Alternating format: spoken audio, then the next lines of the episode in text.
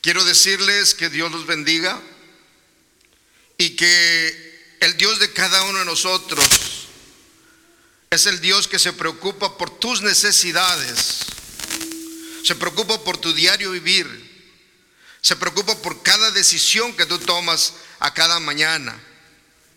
Recuerdo cuando era, tenía apenas 12, 13 años, mi pensamiento estaba en secundaria y decía, bueno, ¿qué voy a estudiar? ¿Cómo voy a, quería tener hijos, quería tener una esposa, quería saber cómo sostendría mi familia en el futuro. Recuerdo que en la secundaria había un departamento que se llama orientación vocacional, una profesora, de las cuales eh, tú vas con ella y te, va dirigiendo hacia tu perfil de estudio y dice, mira, tú puedes estudiar esta carrera. Pero como jóvenes muchas veces nos olvidamos que al primero que debemos ir de rodillas y a nuestro primer orientador vocacional es nuestro Dios. Joven que me escuchas esta mañana, ve a Dios de rodillas cuando no sepas qué estudiar en el futuro. Ve a Dios de rodillas cuando en tu vida estás pasando por diferentes problemas a tu nivel de, de joven y no encuentras una solución. Hay veces que es bien difícil como jóvenes expresarle a los padres. Tal vez es más fácil muchas veces expresárselo a un amigo, a un compañero tuyo y, y, no tienes la confianza de decirle a tus padres qué es lo que está sucediendo en tu vida. Pero yo creo que el mejor amigo a quien tú debes recurrir en tus problemas es a nuestro Dios pase lo que pase. Y el segundo son nuestros padres. Nadie va a resolver tus problemas, nadie te va a ayudar en los problemas que tú pases en esta vida si no confiesas a tus padres lo que te está pasando. Ellos son tus mejores amigos en esta tierra. Ellos son los que están preocupados por ti en, en todo momento. Y Dios, que es el primero y que nunca nos abandona. Y yo creo que nosotros como padres también oramos cada día por las decisiones que nuestros hijos toman a cada momento. Y las decisiones que nosotros tomamos también. ¿Qué es la toma de, decisiones? Vamos a, escogí el, el, el versículo de primera de Juan 4, 8. Y todos lo sabemos, porque es un versículo que, que casi la mayoría lo sabemos. Dice, el que no ama no conoce a Dios, porque Dios es amor. Yo creo que la base, la base de nuestro Dios es justicia y juicio. Pero la base de nuestro Dios se encuentra en los mandamientos de Dios. Los primeros cuatro mandamientos de la ley de Dios es el amor a Dios. Y los otros seis es al amor al prójimo. Entonces, si lo unimos, es nosotros amar a Dios. Gracias. Es nosotros amar a Dios porque Dios nos ha amado primero. Porque Él se entregó desde el principio para cada uno de nosotros. Porque Él ya tenía un plan para tu vida. Porque Él había decidido que tú y yo naciéramos. Porque el haber venido a esta tierra a vivir es porque te trajo por un propósito y me trajo por un propósito. Y el propósito por el cual Dios nos trajo es que nosotros seamos representantes de Dios aquí en la tierra. Que nuestro Señor Jesucristo, a través del Espíritu Santo, inserte su carácter en nuestras vidas. Por eso, por primera de Juan 4, 1 eh, al 8, dice, el que no ama no conoce a Dios, porque Dios es amor. Entonces, si conocemos el amor de Dios, vamos a amar a nuestros prójimos, a nuestros semejantes, donde quiera que estén. Nuestras decisiones van a ser siempre correctas porque vamos a consultar a Dios primero, porque de Él emanan todas las cosas. Yo no puedo moverme si yo no respiro a cada paso que doy o a cada aliento de cuando mi corazón me lo pide. Respira, exhala, respira, exhala. Yo respiro oxígeno, pero mi cuerpo despide dióxido de carbono. ¿Cómo es eso? Ah, yo respiro vida, pero, eh, pero eh, aspiro un veneno. Respiro un oxígeno de vida, pero eh, exhalo un veneno, que es dióxido de carbono. ¿A dónde va nuestro dióxido de carbono? Pues las plantas lo reciben. Y las plantas nos dan el oxígeno. Por eso han escuchado que, en las selvas amazonas, que todo lo que es selvático es el corazón de, la, humanidad y de, las naciones. ¿Por qué? Porque lo que son la selva, lo que es las, las hojas, los árboles, nos dan el oxígeno a nosotros. Ellos son nuestros pulmones. Pero yo no puedo moverme si no hay un Dios que está procesando todo. Porque en sus manos está toda nuestra vida. Entonces, a través del sustento diario de nuestro Dios, es como yo puedo vivir y moverme. Y dice, y escribiré mis leyes en su mente y en su corazón. Qué maravilloso. Qué maravilloso es que nuestro Dios quiere habitar con cada uno de nosotros en todo momento. El Espíritu Santo se acerca a nosotros y nos dice, hey, Juanita, hey, Mario, hey, uh, Juan, hey Pedro, hey Jorge, yo quiero estar contigo. ¿Tú quieres estar conmigo? ¿Quieres tomar la decisión que yo habite en tu ser? Así es el Espíritu Santo. Porque el Espíritu Santo no entra en el corazón de ningún joven, en la mente de ningún joven, si el joven no quiere, si un adulto no quiere. El Espíritu Santo se preocupa por cada uno de nosotros. Gime, dice Espíritu de Profecía, llora por cada uno de nosotros. Cuando nosotros nos portamos mal. Pero el Espíritu Santo quiere vivir contigo y conmigo para transformar nuestros corazones. A ver, déjeme ver cómo funciona esto. ¿Qué es la toma de decisiones, ya lo decíamos, la toma de decisiones es el proceso en el cual un individuo o grupo de, individuos deben elegir entre varias opciones. Este proceso se activa cuando hay que resolver un conflicto, situación que quiere, que requiere de una acción concreta. Entonces, como iglesia, cada, siempre, especialmente cuando comienza el año, la iglesia tiene nombramientos. Y bendito sea Dios por ello. Porque hay, alguien que nos siempre nos cuida, nos protege, nos prevé las situaciones de la iglesia. Hay un departamento de escuela sabática que decimos que es el corazón de la iglesia. Están los ancianos, están las maestras de los niños, ¿Cuántos jóvenes ahorita en el mundo están que no saben para dónde ir? Que no tienen una certeza de qué hacer. Cuando nuestros eh, maestros y maestras de niños los van dirigiendo hacia un rumbo en el cual es para vida eterna. Y a veces como, como miembros de iglesia no nos damos cuenta lo que sucede en el contorno de nuestra iglesia.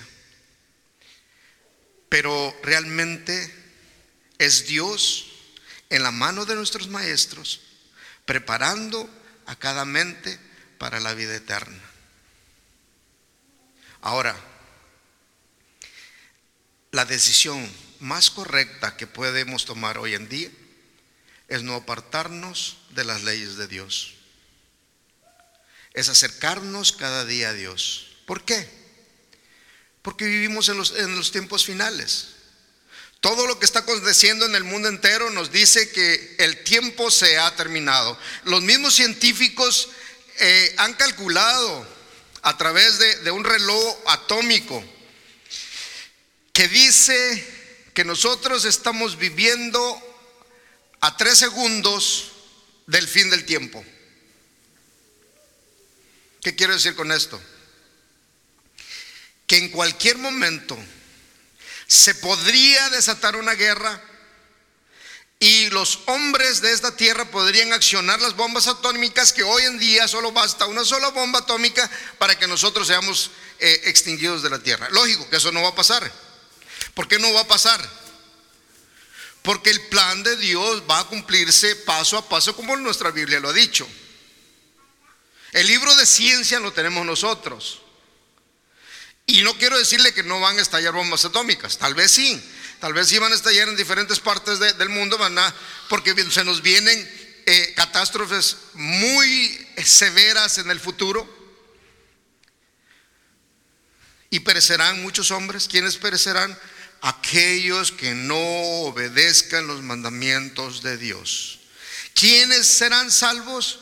Aquellos que obedezcan a nuestro Dios. Porque, ¿qué dice Salmos 23? Jehová es mi pastor, nada me faltará, en lugares delicados pastos me hará descansar, junto a agua de reposo me pastorará, y en sus manos estaré seguro. Ahora, no quiere decir que no nos va, no vamos a pasar eh, eh, persecuciones, sufrimiento, cárcel, a tristeza. Sí. Pero es bien diferente pasar por los problemas cuando tú estás tomado de la mano de Dios. A pasarlo tú solo. Es bien diferente. Entonces, lo que Dios desea es que cada uno de nosotros tomemos las decisiones correctas en esta tierra, especialmente en este tiempo. ¿Y cómo voy a tomarlo? Pues de esa manera. Eh, llegando a cada mañana a los pies de nuestro Dios, arrodillándonos, o muchas veces manejando, o muchas veces en tu trabajo, o muchas veces en el lugar donde tú te encuentres, pero que no te desconectes de la presencia de Dios, porque ahí está el secreto.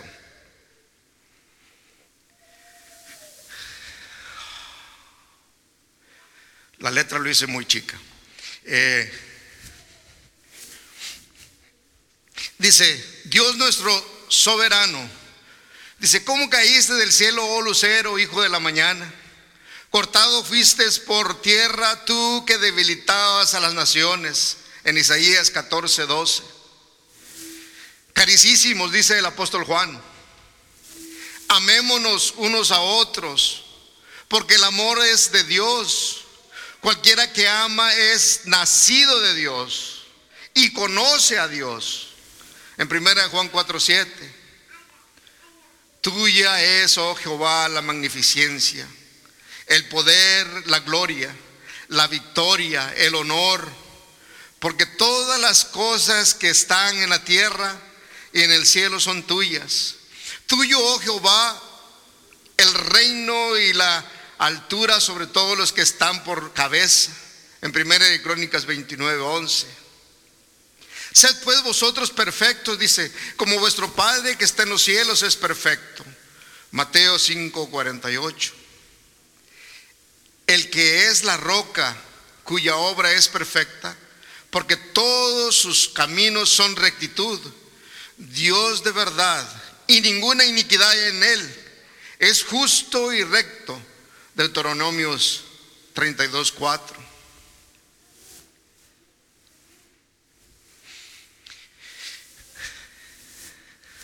El plan de salvación.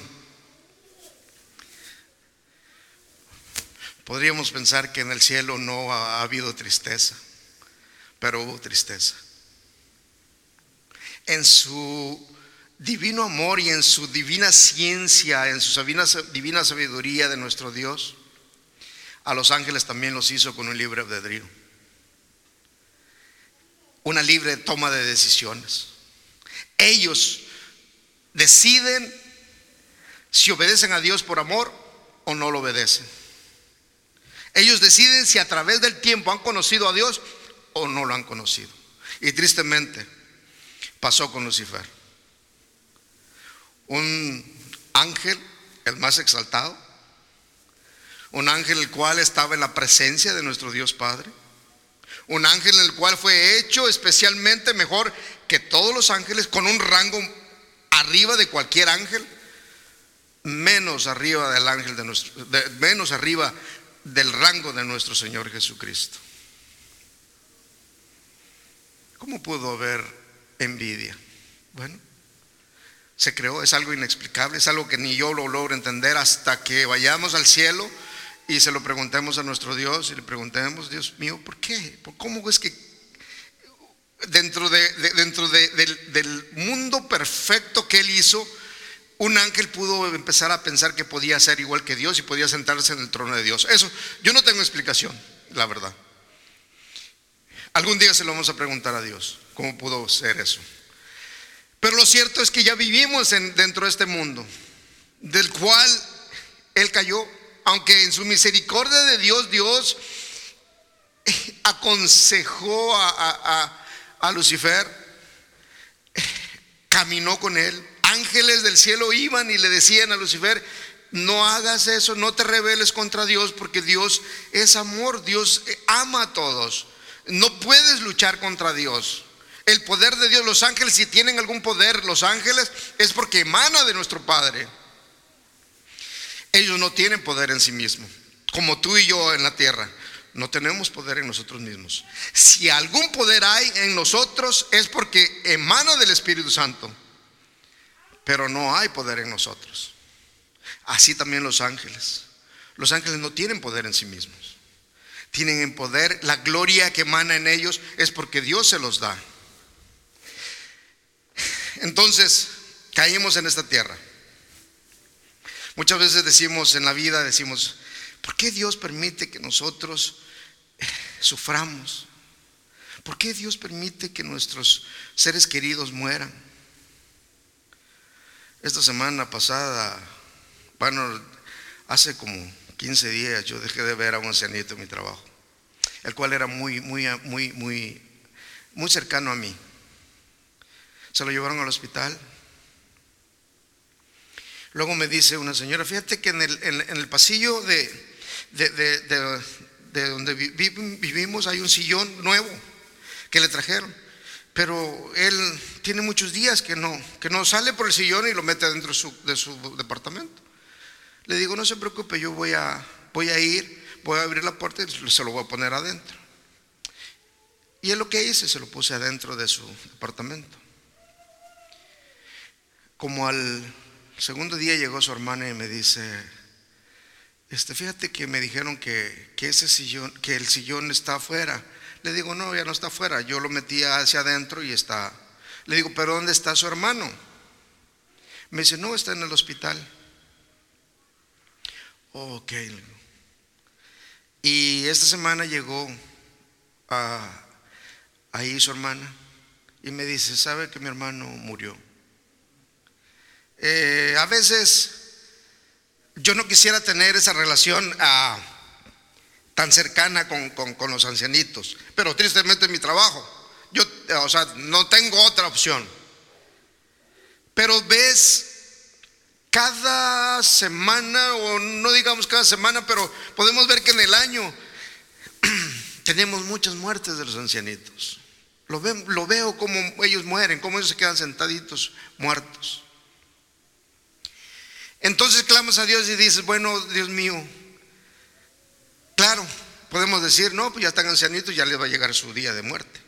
Pero como quiera hay un sentimiento, la, la muerte no es natural para cada uno de nosotros. Porque no nacimos para morir, nosotros nacimos para vivir, pero no para morir. Pero entonces, cuando ves que todo va cayendo, que las hojas de los árboles se caen, que los animalitos se mueren, que nuestros seres queridos se mueren, entonces dices, bueno, esas son consecuencias del pecado. Nuestro Dios quiere darnos vida eterna. Nuestro Dios quiere que nosotros heredemos el reino de Dios. Ahora, no importa que mueras, no importa que, vayas a la tumba a dormir un ratito, porque cuando Cristo esté viniendo en las nubes de los cielos, cuando la final trompeta toque, los muertos en Cristo resucitarán primero. Entonces todos los que vivimos nos seremos transformados juntamente con Él. Allí será el grito o la exclamación de victoria. ¿Dónde está, oh muerte, tu hijo? ¿Dónde, oh sepulcro, tu victoria? La muerte no será más. Pero mi pregunta esta mañana sería, ¿estamos tomando las decisiones correctas para llegar a ese punto? Definitivamente, si estás aquí presente y lo que me escuchan o lo que me escucharán por, por, eh, las redes sociales, definitivamente, si tomamos la decisión correcta en acercarnos a nuestro Dios cada día, nosotros podremos venir en gloria y majestad ver a nuestro Señor Jesucristo y podremos ser transformados o tal vez podremos ser levantados de las tumbas y podremos ser transformados y heredar el reino de Dios para siempre y tener vida eterna para siempre. Qué maravilloso, qué maravilloso. Dice, pero el mal ya existía antes de la caída. Entonces dice la serpiente, dijo a la mujer, no moriréis y seréis como dioses sabiendo el bien y el mal. Mas sabe Dios que el día que comáis de él, se han abierto vuestros ojos sabiendo el bien y el mal. Engaño fatal. La creación es una expresión de amor. El libre albedrío, una expresión de amor misericordiosa, misteriosa ingratitud, el precio del orgullo, la propagación de la incredulidad. Esos tres puntos últimos, Satanás se ha dedicado a querer infiltrar en nuestras mentes, a querer debilitar tu fe. ¿Qué es la fe? La fe es la certeza de lo que esperas cuando tú pides y la convicción de lo que no puedes ver, pero crees que a través de tu pedir se te va a conceder. ¿Por qué? Porque todo lo que pidieres en el nombre de nuestro Señor Jesucristo, te será otorgado. ¿Tienes fe? Te será otorgado. Te será hecho. Mas Satanás sabe que le queda poco tiempo. Y él está preocupado por tu matrimonio. Él está preocupado por tus hijos, por mis hijos. Él lo que quiere es destruir a toda la humanidad. Él no quiere que, que ninguno de nosotros se vaya al cielo. Él quiere que tú y yo nos quedemos en esta tierra. Tal vez como adultos lo entendemos mejor. Joven que me escuchas esta mañana, por favor, acércate a Dios. Abre tu corazón a Dios. Yo sé que en tu mente joven hay muchas ah, proyectos para el futuro, donde dices, como, cuando yo estaba joven, decía, Señor, yo quiero, yo quiero tener hijos. Yo quiero llegar a, a tener una familia. Yo quiero tener un hogar. Yo quiero tener una carrera. Y como jovencitos pensamos eh, y le pedimos a Dios, por favor, no vengas todavía. Pero lo cierto es de que Dios tiene su día y su hora en el cual Él va a venir. Y estamos muy cerca de que Cristo venga. Y joven, las decisiones que tú tomes hoy van a, van a repercutir para tu futuro, como también cada uno de nosotros como adultos. Cada decisión que nosotros tomemos hoy repercutirá en el futuro, en tu propia vida, en mi propia vida. Todo lo que yo haga, si es correcto, actúa para bendición. Si es incorrecto, actúa para que yo en el futuro pase por, esa, por ese camino lleno de, escombros, de, abrojos, de, sufrimiento. Porque, porque yo me granjeo ese, ese, esa consecuencia. Porque a través de yo ir de rodillas, Dios me perdona, Dios perdona mis faltas, pero las consecuencias de mis actos voy a sufrirlo en esta tierra. El apóstol Pablo decía, Señor, quítame este aguijón. Yo creo que el apóstol Pablo sufría algo en su vista, que no veía bien. Y, tal vez Dios le pedía, eh, el apóstol Pablo le pedía que le quitara ese aguijón que tenía. Pero Dios le dijo, Pablo, bástate mi gracia. Si te lo dejé allí, es para que, para que te recuerdes que yo soy el que, el que te dirige por amor, el que te gobierna, el que, el, a quien debes recurrir cada mañana, el que debes permanecer eh, siempre cerca de ti. Para que no te olvides de mí. Y eso es lo que Dios nos dice esta mañana también no te olvides de mí. Acuérdate de mí en todo momento. Para que te vaya bien todos los días. Patriarcas y profetas en el, el capítulo 11, página 1 dice, Dios es amor. Su naturaleza y su ley son amor. Lo que han sido siempre y lo serán para siempre.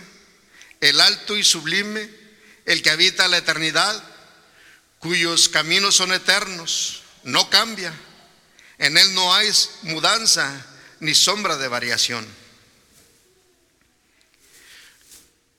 Lo que Dios ha establecido, así es. Dios no cambia.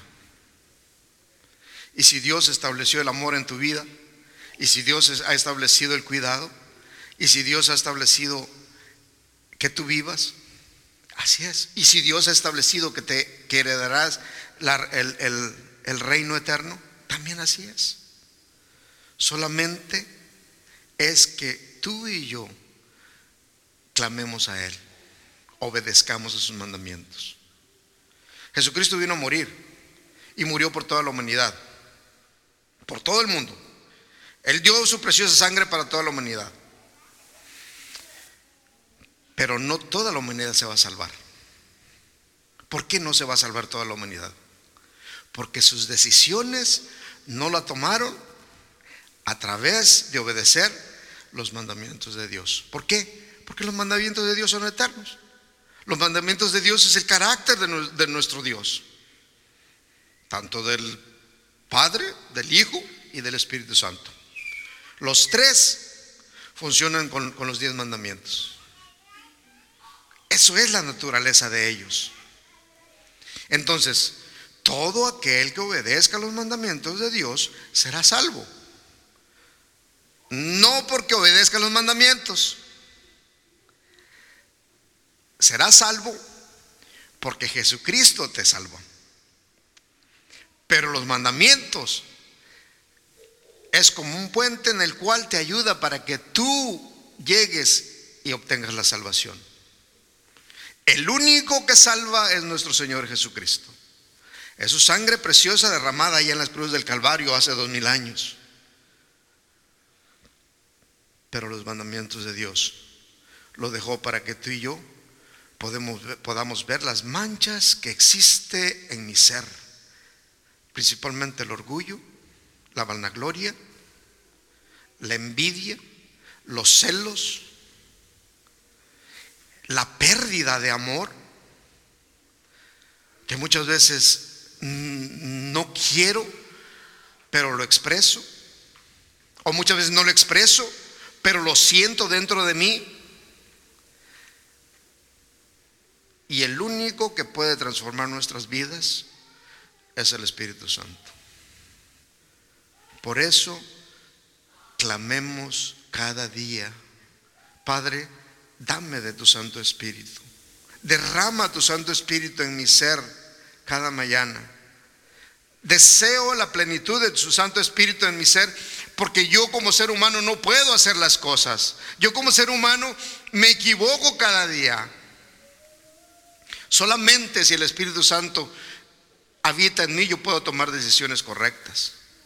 Solamente si yo consulto con Dios puedo tomar decisiones correctas. Pero si yo lo quiero hacer por mí mismo, estoy bien propenso a errar cada día.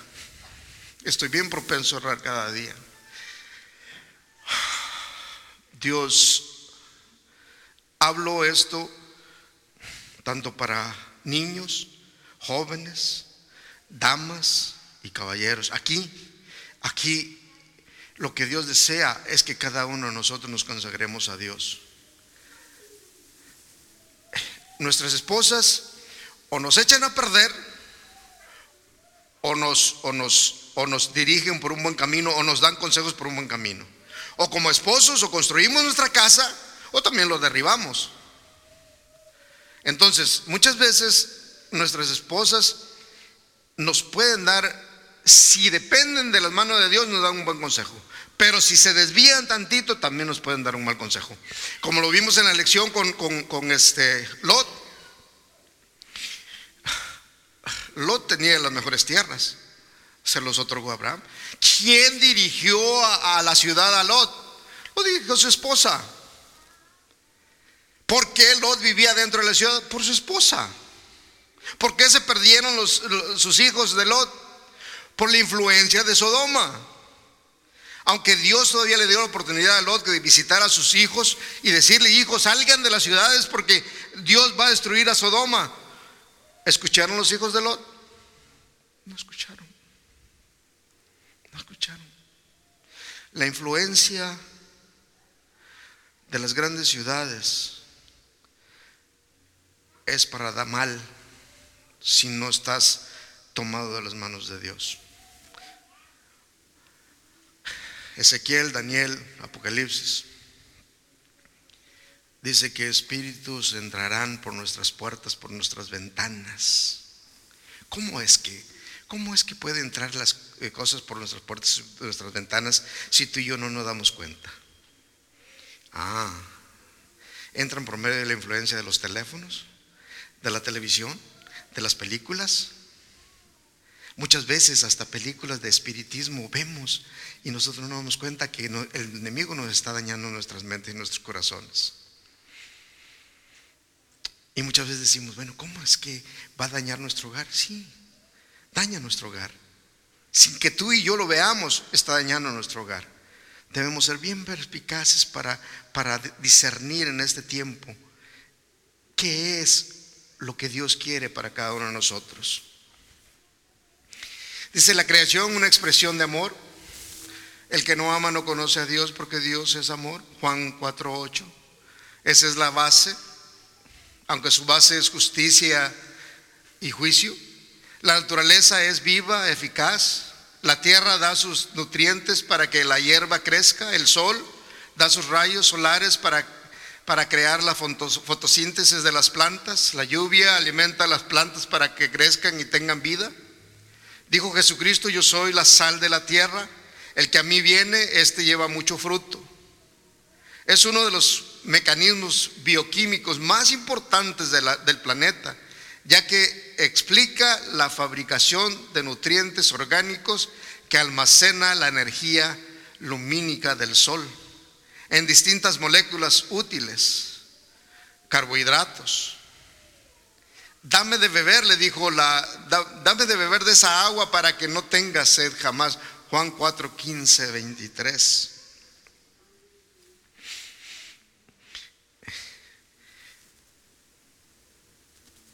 A mí me admira cómo Adán y Eva tenían clases con los ángeles. Venía Jesucristo y le daba clases.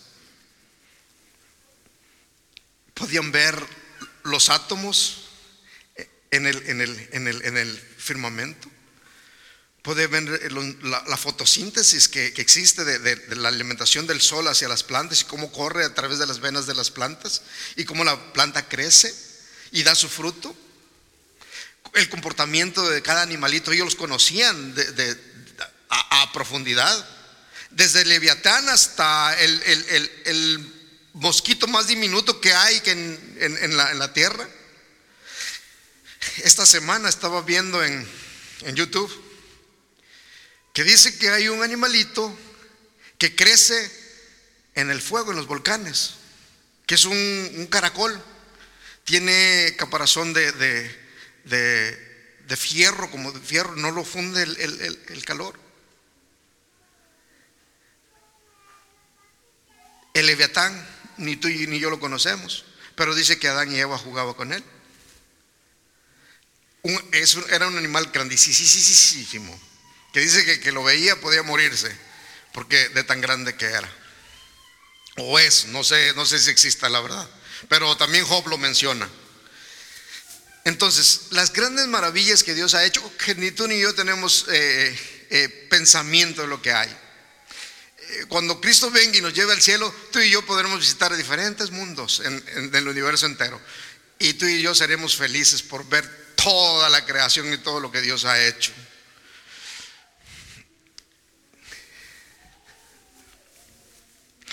La definitivamente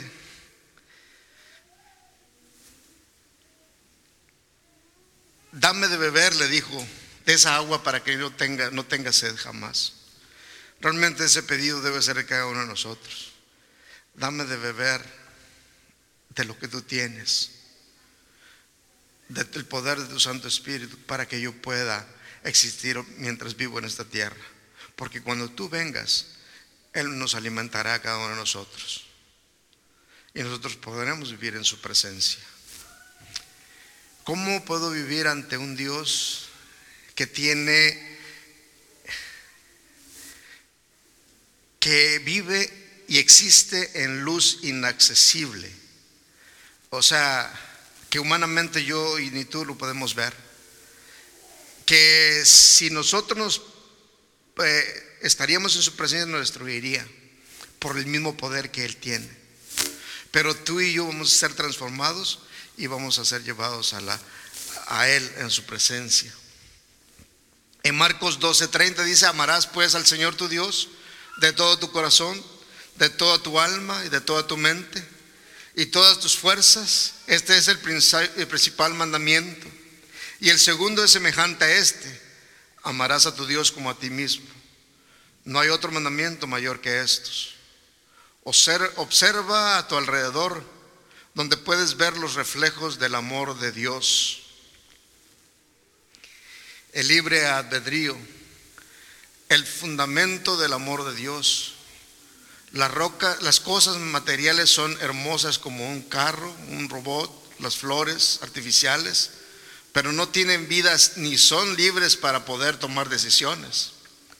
Esto hace que la fragancia de las flores, el ungüento de la naturaleza, la vida de un nuevo ser, la vida espiritual cerca de Dios, es en Dios donde encontramos la paz, el amor, la bondad, la misericordia, nos hace viajar a través del tiempo y la distancia, observando la grandeza de Dios.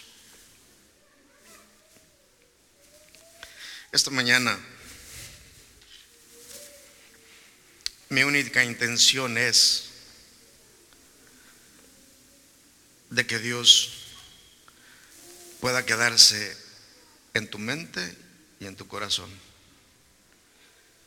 Y que las decisiones que tomes en el futuro o las decisiones que estemos tomando como personas adultas siempre se las consultemos a Dios.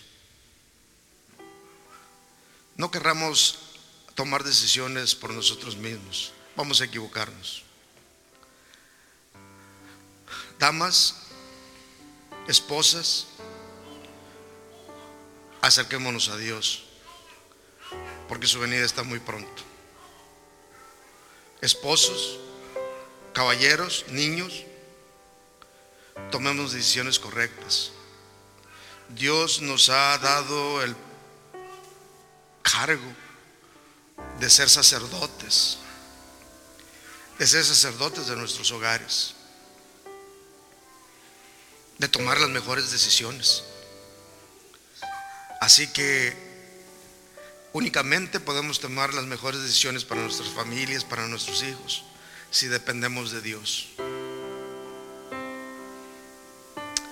Esta mañana quiero dejarlos en las manos de Dios y que Dios los bendiga a la iglesia de Cuidla.